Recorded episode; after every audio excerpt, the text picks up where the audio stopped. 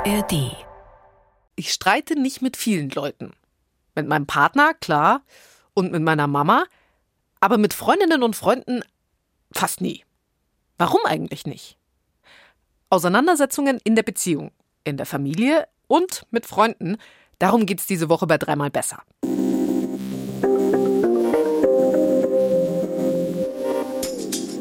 Was mache ich, wenn mich Sachen nerven in Freundschaften? Das ist eine Frage, die wir klären. Dann Nummer zwei.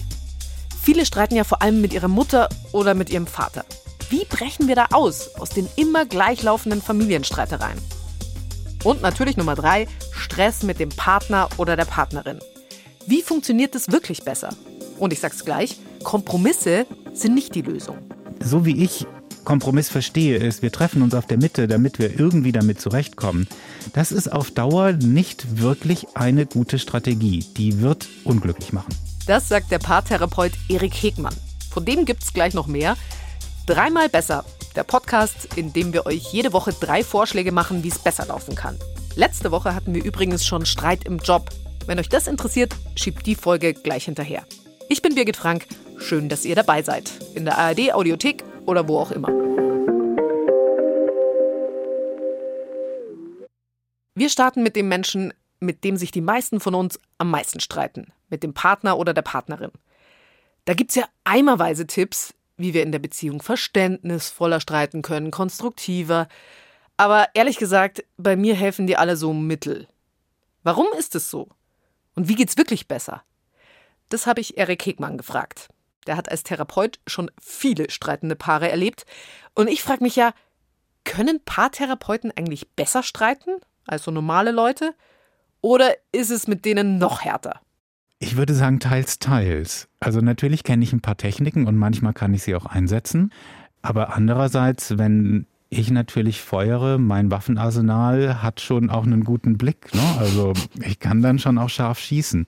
Erik Hegmann berät Paare übrigens nicht nur in seiner Praxis, sondern auch für die ARD-Doku-Serie und den Podcast Die Paartherapie. Habe ich euch verlinkt, kann ich empfehlen. Also theoretisch weiß ich, wie man streitet. Ich weiß, man soll Ich-Botschaften machen, man soll nie immer, du machst ja immer, du machst nie, solche Sachen nicht sagen, weiß ich alles. Aber wenn ich dann streite tatsächlich, dann erinnere ich mich an solche Sachen höchstens am Anfang oder ich denke dann solche Sachen, wenn er jetzt nochmal mit einer Ich-Botschaft kommt, dann drehe ich durch. Also wieso schaffen wir es nicht, aus solchen Mustern auszubrechen?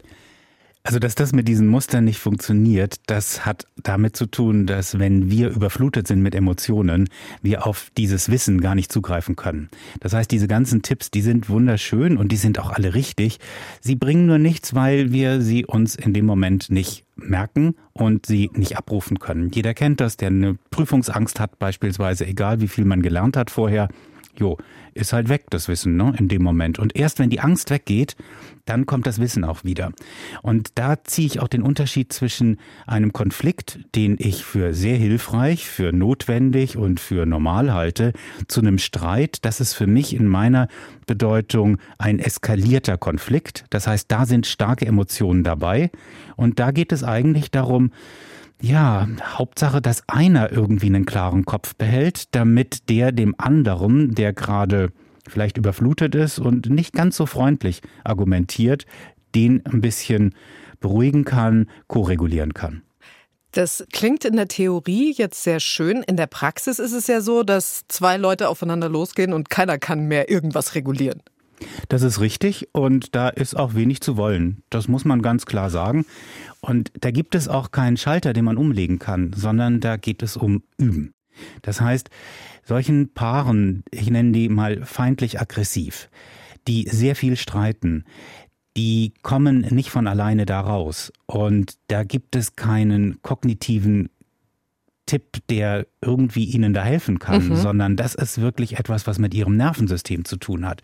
Das heißt, hier müssen beide tatsächlich Umgang mit Emotionen neu lernen. Und das funktioniert nicht, so leid es mir tut, liebe Zuhörer und Zuhörerinnen, nicht, wenn ich einmal zuhöre und sage, oh, das ist eine super Idee, das mache ich jetzt auch so, sondern ich muss das tatsächlich trainieren und üben. Und dazu brauche ich den Partner, die Partnerin, die darauf Lust hat. Okay, und dann setze ich mich zusammen hin und sage, oh, wir versuchen es jetzt mal zusammen, wir versuchen es gemeinsam, äh, wir sprechen jetzt über ein Thema, was uns immer ein bisschen nervt schon. Wie können wir es denn besser machen?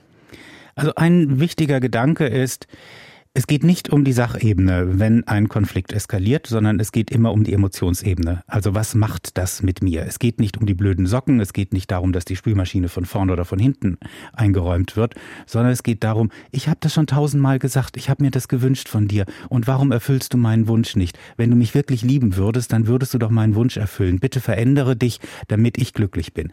Und diese Gedanken, diese Emotionen, die sind das, was den Konflikt eskalieren lässt. Deswegen diese Emotionsebene die gehört betrachtet. Sonst finde ich auch auf der Sachebene überhaupt keine Einigung. Das heißt, ich muss mich mit mir hinsetzen und mich fragen, warum regt mich das eigentlich so auf, diese Socken, diese Spülmaschine, was auch immer? Genau das ist eine gute Frage. Und die ist auch manchmal schmerzhaft. Denn wenn der Partner, die Partnerin mir zurückspiegelt, oh, du bist echt furchtbar, dann ist das ja nicht unbedingt genau das Bild, das ich mir erhoffe, dass mhm. diese Person von mir hat, sondern ich wünsche mir ja eigentlich, dass diese Person von mir das Bild hat, ich bin die tollste und wundervollste Person auf diesem Planeten und niemand ist wichtiger, ich bin Priorität eins. Und deswegen ist es so schmerzhaft dann festzustellen, mein Herzensmensch möchte mir diesen Wunsch nicht erfüllen. Diese Person möchte einfach die Socken nicht einräumen. Die möchte die Spülmaschine anders organisiert haben. Wie gehe ich jetzt damit um? Komme ich mit diesem Nein zurecht? Und das hat sehr viel mit meinem Selbstwert zu tun. Und das sind alles Fragen, die ich mir stellen darf, damit ich verstehen kann, warum ärgert mich das so? Ich habe mich auch gefragt, inwieweit man sich wirklich ändern kann. Weil es haben ja alle Leute so ein bestimmtes Streitverhalten. Es gibt äh, Leute, die gerne gehen, mittendrin, das wird mir jetzt zu blöd hier. So, stehen auf und sind weg. Es gibt Leute, die werden laut, also kann man sich da tatsächlich ändern? In einem bestimmten Rahmen, glaube ich, kann sich jeder ändern, wenn ich mich ändern möchte. Wenn ich den Eindruck habe, ich muss mich ändern, dann sage ich eher, nö, das ist ein Angriff auf meine Autonomie, ich muss gar nichts. Wenn ich allerdings eine Inspiration, eine Motivation finde, weswegen ich mich ändern möchte, also weswegen ich etwas lernen will, weswegen ich etwas auch eintrainiere, obwohl das vielleicht mühsam wird. Wenn ich so eine Motivation finde, dann kann mich eigentlich nichts aufhalten, weil wenn ich was will, dann mache ich das auch. Was ist denn schwieriger als Streitverhalten? Sind es die, die eher hochkochen und dann böse Dinge sagen oder sind es die Schweiger? Weder noch. Beides sind ja durchaus sinnvolle Schutzstrategien, die diese Personen gelernt haben. Also das eine ist sozusagen das Team, hurra, ein Problem, ich löse das jetzt sofort und wir müssen das lösen, weil ich weiß doch, man muss reden und ähm, bleib da, sei für mich erreichbar, koreguliere meine Emotionen. Das ist nicht schlecht, die Strategie. Aber das Problem ist, dass diese Strategie ziemlich häufig auf die andere Strategie, die gegenteilige stößt, nämlich auf die, ich muss das erstmal internalisieren, ich muss erstmal für mich ein bisschen sammeln, ich muss Informationen finden und dann kann ich mich langsam entscheiden und bitte dräng mich nicht dabei, weil sonst fühle ich mich ganz schnell an die Wand gedrängt und dann werde ich auch richtig gallig. So, und wenn die beiden aufeinandertreffen, die beide eigentlich völlig sinnvolle Schutzstrategien haben, dann passiert eine sehr, sehr ungünstige Dynamik. Die Person, die sofort den Konflikt lösen will, die wird diese Person ansprechen, die andere zieht sich zurück, weil konfliktvermeidend und harmoniebedürftig. Und was tue ich, wenn ich niemanden erreichen kann? Ich werde lauter und werde drängender. Und was macht jemand, der sich sowieso schon bedrängt fühlt von jemandem, der irgendwie laut geworden ist? Der zieht sich noch weiter zurück. Und so wird das immer schlimmer, bis hin zur Abwertung und all diesen hässlichen Dingen, die man sich dann eben so an den Kopf wirft. In so einer Hilflosigkeit, die ja eigentlich nur dadurch entsteht, dass meine Schutzstrategie in diesem Moment nicht wirklich funktioniert. Nur die zu wechseln, das ist eben nur mit Training möglich. Das funktioniert nicht von alleine. Und wenn ich mich mit mir beschäftigt habe und mich analysiert habe und mich ein bisschen besser kenne, schaffe ich es dann tatsächlich aus solchen Streitereien, ja, so ein bisschen so eine Metaebene einzunehmen und da drauf zu schauen und zu sagen, okay, pass auf, äh, wie finden wir da jetzt gemeinsam besser wieder raus? Das ist möglich. Am besten natürlich mit einem Partner, mit einer Partnerin, die diese Werkzeuge auch kennt. Was sehr gefährlich sein kann, ist, dass man beispielsweise in der Frauenzeitschrift oder irgendwo liest oder hört einen tollen super Tipp, wie man besser streitet. Mhm. Und dann wende ich den an ohne Vorwarnung. Also beispielsweise ein ganz toller Tipp, den ich auch meinen Paaren sage, ist in einem Streit so ein Satz beispielsweise wie Lass uns bitte so streiten, dass ich spüre, wir lieben uns. Also mir ist schon klar, das ist Therapeutensprech. Ja, aber wenn den beide als Werkzeug verstanden haben, dass ich damit mein Empathiezentrum anspreche, dass ich damit etwas verändern kann, dass ich damit runterfahren kann, dass ich damit eine Emotionsregulation hinbekomme, dann kann dieses Werkzeug wunderbar funktionieren. Wenn ich das jetzt aber unerwartet plötzlich meinem Partner, meiner Partnerin vor die Nase knalle, dann fragt der sich, geht's dir noch gut? Willst du mich jetzt auch noch verarschen? Und dann eskaliert der Konflikt erst recht. Meine Mutter sagt ja gern, Birgit, da muss man auch mal Kompromisse machen. Aber jetzt habe ich es offiziell vom Paartherapeut. Kompromisse sind keine gute Idee. Kompromisse werden überbewertet. Kompromisse sind etwas, das stammt aus der Zeit, in der sich Paare nicht trennen konnten, weil sie nicht durften, weil es ähm, gefährlich wäre, gewesen wäre. Und daher kommen diese Lehrsätze, die heute auch noch so populär sind, wie eine gute Beziehung ist immer ein Kompromiss. Das stimmt nicht. Wenn ich den ganzen Tag nur Kompromisse eingehe und immer nur die Hälfte von dem bekomme, was ich eigentlich wirklich möchte, was ich bräuchte, was ich mir wünsche, dann werde ich ziemlich frustriert. Hm. Und dann investiere ich auch nicht lange in diese Beziehung. Viel besser ist da die Idee von, ja, gelegentlichen Tauschgeschäften. Also, ich bekomme mal das, was ich brauche und wünsche, und du bekommst mal das, was du benötigst. Mhm. Und wir wechseln uns lieber ab. Für manche Menschen ist das tatsächlich aber auch ein Kompromiss. Deswegen ist das so eine Begriffsdefinitionsfrage auch, muss man so sehen. Aber so wie ich Kompromiss verstehe, ist, wir treffen uns auf der Mitte, damit wir irgendwie damit zurechtkommen. Das ist auf Dauer nicht wirklich eine gute Strategie. Die wird unglücklich machen.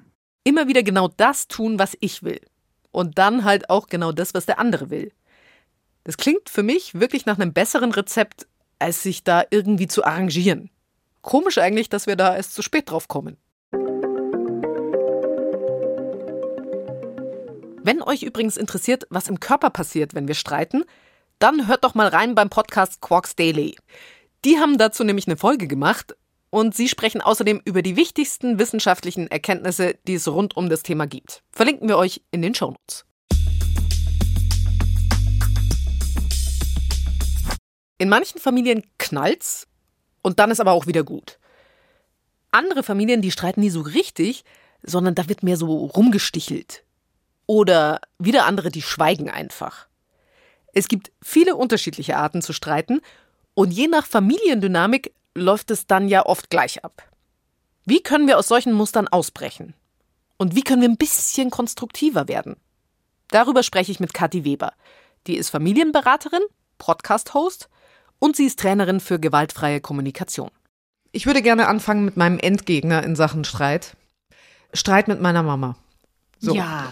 Ist für mich der Endgegner deswegen, weil da schwingt ja immer mein ganzes Leben mit. Ja, so ist es, Birgit. Du hast es erkannt. Das macht es so schwer. Ob es jetzt deine Mama ist, äh, Papa auch gerne. Die Eltern sind ja die, ähm, das sind unsere engsten Bezugspersonen gewesen und im tiefsten Innern sind sie es auch immer noch. Und das triggert halt teilweise hart. Also ich kann jetzt, also ich weiß nicht, wie es bei dir ist. Ich weiß zum Beispiel, mein Vater hat, äh, wenn ich was gemacht habe, was ihm nicht gefallen hat, hat er mich mit Liebesentzug bestraft zwischen einem Tag bis einer Woche, die er nicht mit mir gesprochen hat. Das ist hart. Finde ich auch. Ja. Und ähm, das hat mich lange beschäftigt mit meinem Papa, wenn mein Vater mir ein Zeichen gibt, dass er was nicht in Ordnung findet, ähm, heutzutage kriege ich so eine Brust, ja. Nur das triggert mich bei meinem Vater sehr, allerdings auch bei anderen. Das heißt, du könntest eigentlich gucken, das, was, weil du deine Mutter erwähnt hast. Also ich streite mich immer mit meiner Mama, wäre so, würde ich umformulieren mit, ich gucke mir mal an, was sind die Themen bei meiner Mama? Okay, dann schaue ich mir diese Themen an und frage mich, was für mich dahinter steckt. Ja, also nehmen wir, nehmen wir dann mein Beispiel mit meinem Papa. Also wenn mein Vater ähm, mir zu verstehen gegeben hat, dass er das nicht gut findet, was ich für eine Entscheidung getroffen habe, jetzt auch schon im Erwachsenenalter. Und ich kannte das aus meiner Kindheit. Also ich habe geguckt, woher kenne ich das aus meiner Kindheit? Und natürlich möchte ich, dass mein Vater mich toll findet, egal wie ich bin.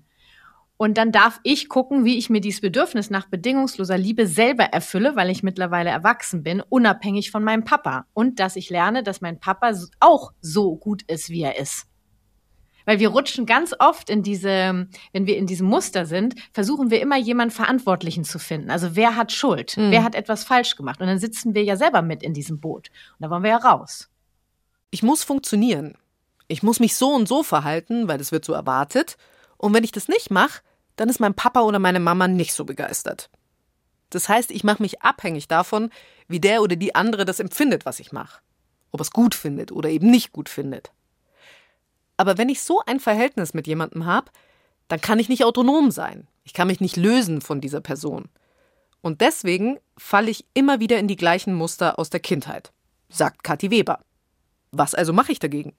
Ja, indem du herausfindest, hört sich alles gerade so einfach an. Ich gucke mir das mal an und dann weiß ich Bescheid. Und also, äh, okay, also das eine mache ich dann morgen und das andere dann habe ich bis zum Wochenende erledigt. Genau, dann läuft's mit Mama. Ne? Ja, äh, das, wir reden hier gerade über so Prozesse, die können über Jahre gehen, ja, ähm, weil es ja auch ganz viel Mut braucht, dahin zu gucken, weil das wehtun kann. Und ich möchte auch hier dazu aufrufen: Die gewaltfreie Kommunikation ist nicht etwas, was funktioniert, was ich mal anwende und nicht anwende. Nur ganz kurz, Stichwort gewaltfreie Kommunikation. Das habt ihr vielleicht schon gehört. Das ist eine Art, miteinander zu kommunizieren, die hat Marshall Rosenberg entwickelt. Wenn euch das näher interessiert, wir haben euch dazu auch was verlinkt. Das fängt immer bei uns selber an. Das heißt, ich gucke, es löst bei mir was aus. Bestimmte Situationen mit meiner Mutter lösen bei mir was aus, Gefühle. Woher kenne ich die? Ähm, seit wann kenne ich das? Ah, inneres Kind. Ich kümmere mich um mein inneres Kind. Ich kümmere mich um die erwachsene Birgit. Und so gehe ich in die Kommunikation mit meiner Mutter. Ich kenne viele Leute, die denken, gewaltfreie Kommunikation ist immer verständnisvoll. Nein. Stimmt nicht? Nein.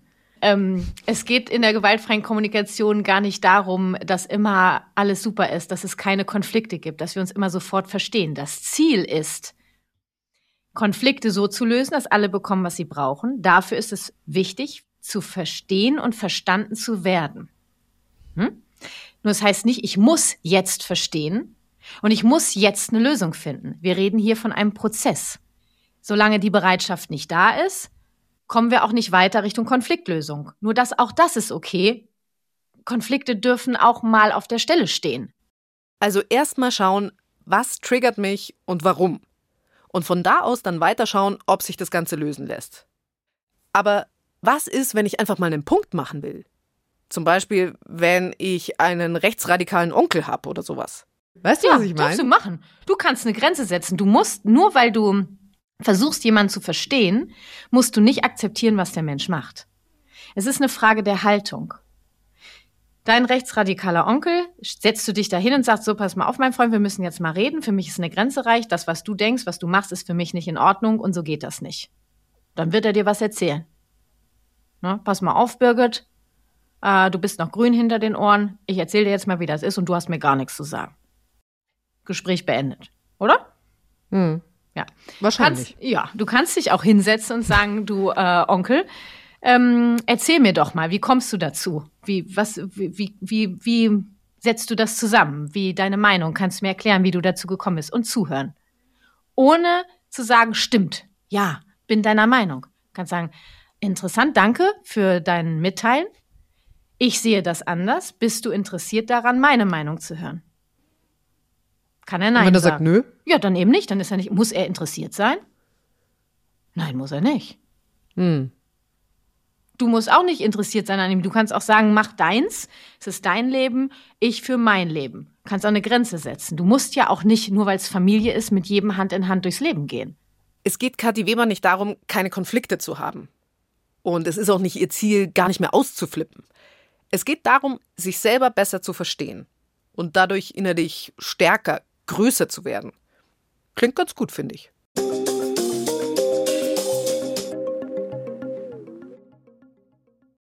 Fehlt noch unser Punkt Nummer drei. Auseinandersetzungen mit Freunden. Der letzte Streit mit einer Freundin, der ist bei mir ziemlich lang her. Und da hat sie das Problem angesprochen. Aber klar gibt's bei mir auch immer wieder Sachen mit der einen oder dem anderen, wo ich mir denke, sag ich da jetzt was oder nicht?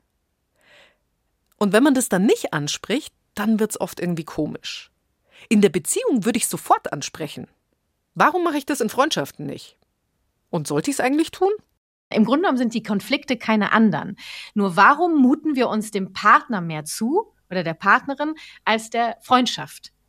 Ich glaube, das hat ganz viel mit Erwartung zu tun, wie wir auch gelernt haben, was der Partner oder die Partnerin, was die für einen Job haben. Diese hohen Erwartungen an den Partner oder die Partnerin, die sind laut Kathi Weber auch nicht gut. Weil die Verantwortung für mich, die habe ja ich selber, kein anderer. Bei dem einen muten wir uns so voll zu, weil wir voller Erwartung da reingehen und du hast und du musst. Das kann ja wohl nicht wahr sein. Bei einer Freundin bist du, oh, bloß kein Konflikt, weil ähm, dann ist nicht so cool, dann ist die Stimmung nicht mehr so geil. Für mich unterscheidet sich das eigentlich gar nicht an sich, die Tatsache. Es ist nur, mit welchem Blickwinkel wir da reingehen. Nehmen wir mal ein Beispiel. Ich, ich hatte das mit einer Freundin, die war total beschäftigt und so und alles völlig verständlich, alles überhaupt kein Ding. Deswegen konnten wir uns eins zu eins eine Zeit lang gar nicht treffen. Und haben dann telefoniert und während wir telefoniert haben, war sie aber auch total busy. Mhm. So. Und das hat mich gestört, weil ich mir dachte, du, also, weißt du, wenn wir, dann lassen wir es halt. So. Ja, dann kann sie. Habe ich aber nicht gesagt. Nicht. Ach so. Habe ich, hab ich nicht gesagt, sondern habe mich einfach weniger gemeldet. Mhm. So. Nur weißt du, was ja spannend ist, Birgit? Weil dein Bedürfnis war ja schon Austausch. Ja, ja, total. Und die, die bockige Birgit hat sich einfach nicht gemeldet. Genau. Weil wenn du keine Zeit hast, dann äh, nö, so nicht mit mir. Ne? Also gekoppelt Exakt. war das Bedürfnis nach Austausch zu erfüllen mit dieser einen Frau oder mit diesem einen Menschen. Du warst abhängig für die Erfüllung deines Bedürfnisses nach Austausch mit diesem Menschen. Der hat das nicht erfüllt, also Arschlecken, da melde ich mich eben nicht mehr. Mhm. Wie können wir uns denn das Bedürfnis nach Austausch erfüllen?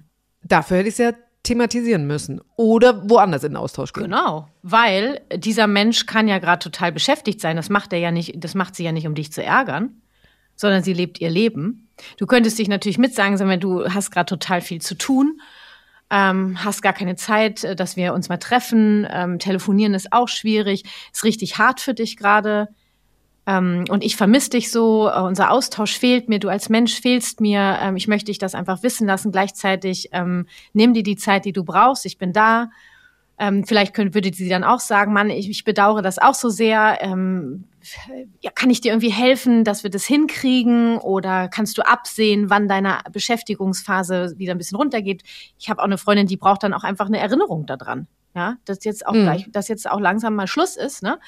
Ich, also dieses ohne dieses bedingungslose Ich bin da, egal was du machst, ich bin da. Das zählt doch für eine Partnerschaft genauso wie eine Freundschaft. Und so hätte sie erfahren, dass ähm, du sie vermisst, dass du, dass sie dir wichtig ist, gleichzeitig, dass sie okay ist, so wie sie ist, sie hat nichts falsch gemacht und du könntest ihr sogar eine Hilfe anbieten. Ja, und dann ist da wieder die, dann hätte sie auch die Chance, ah, sie kriegt es mit ah, stimmt, ich würde eigentlich lieber mit Birgit, wie könnten wir das denn machen? Oder sie darf sagen, ich, ich schaff's einfach gerade nicht, Birgit, es tut mir so leid. Nur ganz sicher, sobald es geht, ich bin wieder da und ähm, könntest auch fragen, darf ich dich dann melden? Darf ich mich mitteilen? Ist das für dich okay? Du könntest auch sprechen, ist es für sie leichter, Sprachnachrichten, Textnachrichten oder einfach gar nichts oder nur einmal die Woche? Nur das ist so eine Lösung zu finden, die für beide okay ist. Du hm. könntest natürlich auch sagen, ich will sie da jetzt gar nicht mit belasten, wobei du gar nicht wissen kannst, ob du sie damit belastest. Ich brauche Austausch, den hole ich mir woanders und meine Freundin wird sich schon melden und du kannst ja auch liebe Grüße schicken. Ich wünsche dir viel Kraft für die Woche. Warum so bockig sein? Wenn sie keine Zeit hat, dann melde ich mich auch nicht mehr. Was hindert dich daran, diesem Menschen äh, viel Kraft für ihre Zeit zu finden, wo sie gerade so viel beschäftigt ist? Ja, weil äh, du gelernt hast, pass mal auf, so geht das nicht. Man muss sich schon auch mal melden. Man muss als Freundin auch schon mal äh, Zeit haben für eine Freundschaft, weil sonst kann ich mir auch jemand anders suchen. Hm? Jetzt klingt es ein bisschen hart so. Jetzt ist Schluss. Okay, das nächste Mal mache ich's anders. Erwachsener. Und schau erst mal drauf, was wirklich mein Problem ist. Dazu braucht's vielleicht ein bisschen Übung, so wie das gute Streiten in Beziehungen ja auch Übung braucht. Und dass da Tauschgeschäfte besser sind als Kompromisse, weil bei denen jeder verliert, diesen Punkt, den nehme ich auch noch mit.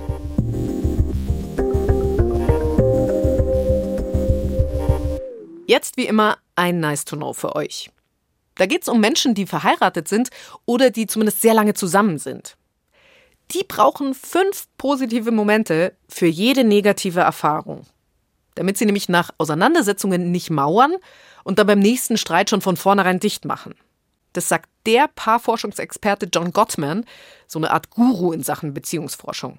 Also, den Partner, die Partnerin fünfmal wertschätzen, damit das eine Mal abwerten oder kritisieren im Streit, damit das aufgewertet wird.